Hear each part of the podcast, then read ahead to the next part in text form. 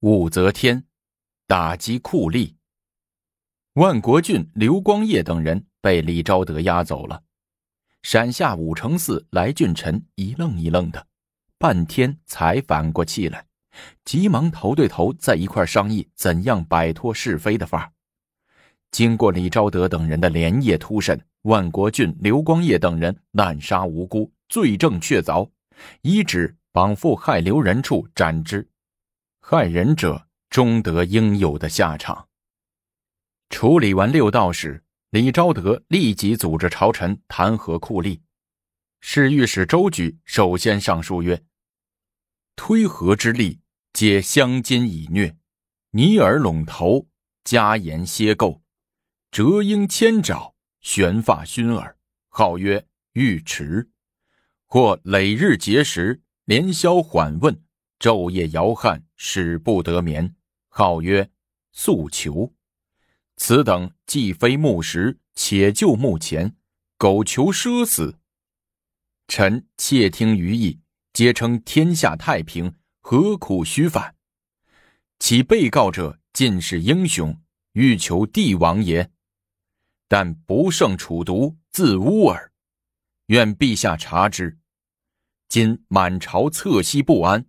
皆以为陛下朝与之密，夕与之仇，不可保也。周用人而昌，秦用刑而亡。愿陛下缓刑用人，天下幸甚。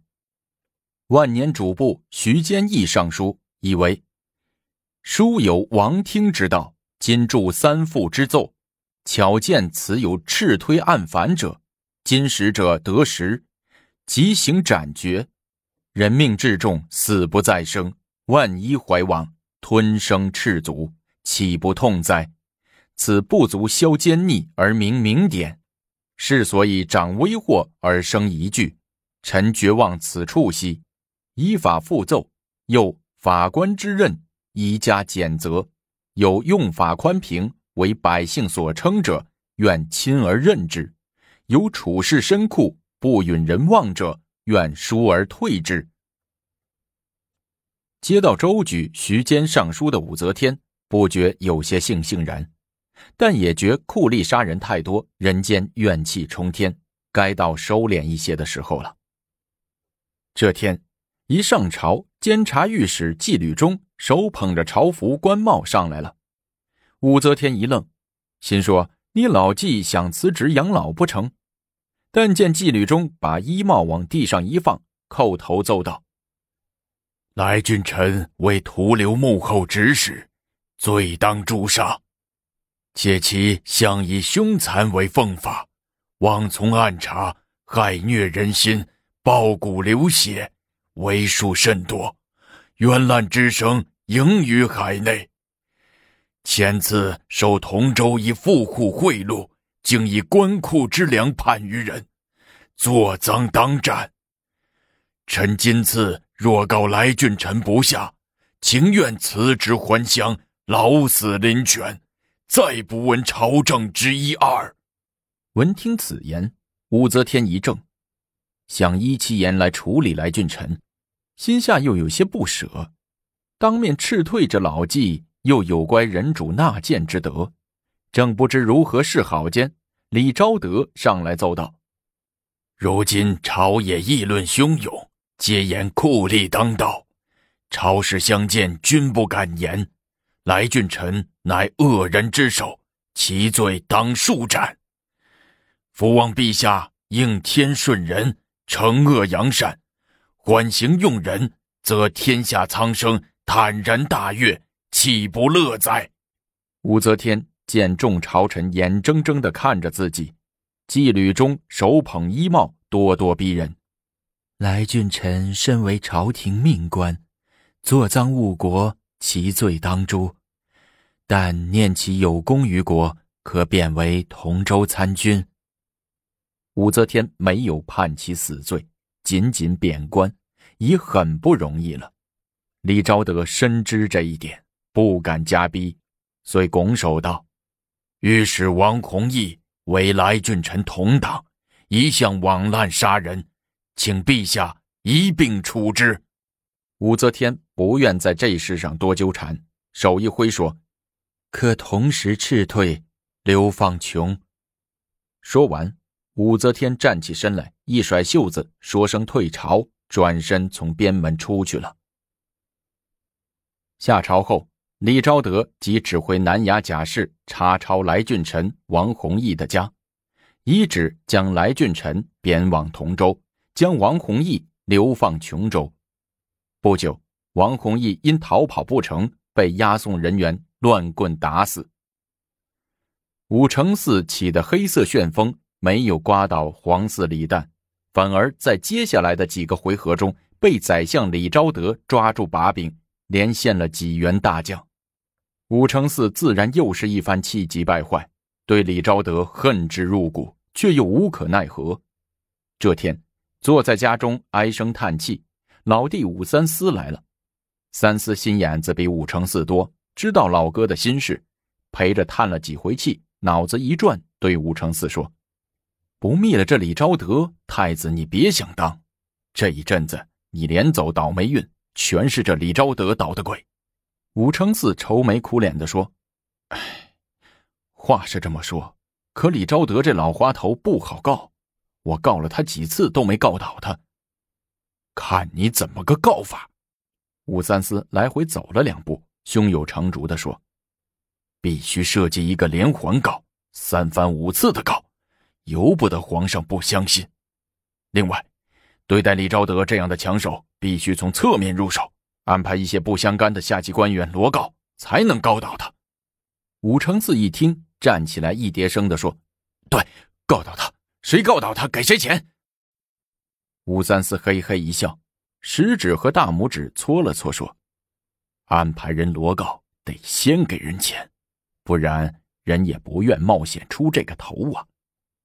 给给，要多少都给。武承嗣说：“我早就想搞倒这个李昭德了，我恨不得现在就叫他死。”武承嗣当即给了武三思十万大钱的银票。得了钱的武三思马上行动。不久，前鲁王府公曹参军邱殷上书言李德昭罪状，其文曰。臣闻百王之师，皆由权归于下，在臣持政，常以盛世为央。未然诸庶族以安秦，非不忠了；若诸侯以强国，亦有功也。然以出入自专，击断天际，威震人主，不闻有王。张禄依尽深言，足用忧死。相使昭王不及觉悟，未然。国以专权，则秦之霸业或不传其子孙。陛下创业兴亡，拨乱英主，总权收柄，私弃沃土。天授以前，万机独断，发命皆中，举世无疑，公卿百僚据职而已。自长寿以来，燕代细政，委任昭德，实掌权机。然其虽干绩小才，不堪军国大用，只以性好凌厉。负气刚强，盲聋下人，邹狗同列，刻薄庆上，矫枉宪章。国家所赖者微，所防者大。天下渡口，莫敢一言。声威西鹤，日以炽盛。臣近于南台见赤木，诸处奏事，陛下以一。昭德请布衣，陛下便布衣。如此改章，不可胜数。昭德参奉机密，现可替否？事有便利，不欲自谋，要待画纸将行，方是别生博弈。杨禄专擅，显示于人，归眉引牵，亦不如此。州县列位，台寺数官，入夜出祠，望臣设器，一切奏宴，与夺事宜，皆成旨意，附会上言。今有志之臣，多为昭德之人，陛下勿为昭德小心。是我手臂，臣观其胆乃大于身，鼻息所冲，上浮云汉。近者新献来，张二族，奸错侯，王二仇，锋锐不可挡，方寸良难窥测。书曰：知人亦未易，仁义未易之。汉光武帝宠庞蒙，可以托孤，足为戎首；魏明帝欺司马懿以安国，敬祀奸回，夫小家至生，有千百之资，将以托人，上忧失寿，况兼天下之众，而可轻忽委任者乎？今昭德作福专威，横绝朝野，爱憎欲夺，旁若无人。陛下恩遇至深，必过甚厚。臣闻以学坏堤，真芒泄气，涓涓不绝，必成江河。吕双坚兵，须防其剑，权重一气，收之极难。臣又闻轻易近臣，犯言深谏，明君圣主亦有不容。臣熟知，今言之于前。明日伏诛于后，但使国安身死，臣实不悔。陛下深揽臣言，为万幸自爱。这篇洋洋洒洒上千言、耸人听闻的上书摆到了御案上，生性好疑的武则天览表后，不由得眉头直皱。一波未平，一波又起，上果议邓柱，又著硕论数千言。背述李昭德专权之状，凤阁舍人庞弘敏接过这篇奇文，写成奏状上书女皇。武则天有点相信了。昭德身为内侍，被贺殊荣，诚如所言，实负于国。写这个文的人曾因献福瑞遭到李昭德的嘲骂，此时也不愿说李昭德的好话，遂附和道。昭德专权用事，有负皇恩，陛下可斥文训斥。武则天半天没有言语，觉得该动一动这李昭德了。这天，李昭德和娄师德下朝后，一起向南衙去。